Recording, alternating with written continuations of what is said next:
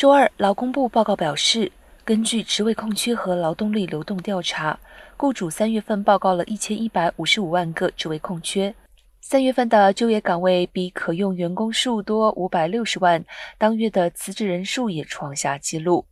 这份报告进一步显示，通货膨胀前景，预计将进一步促使联储会采取一系列的激进的加息措施，包括周三加息五十个基点。本周还将发布关键的四月非农就业报告。华尔街经济学家预计，四月份将新增就业四十万人，失业率降至百分之三点五，与疫情前的失业率持平。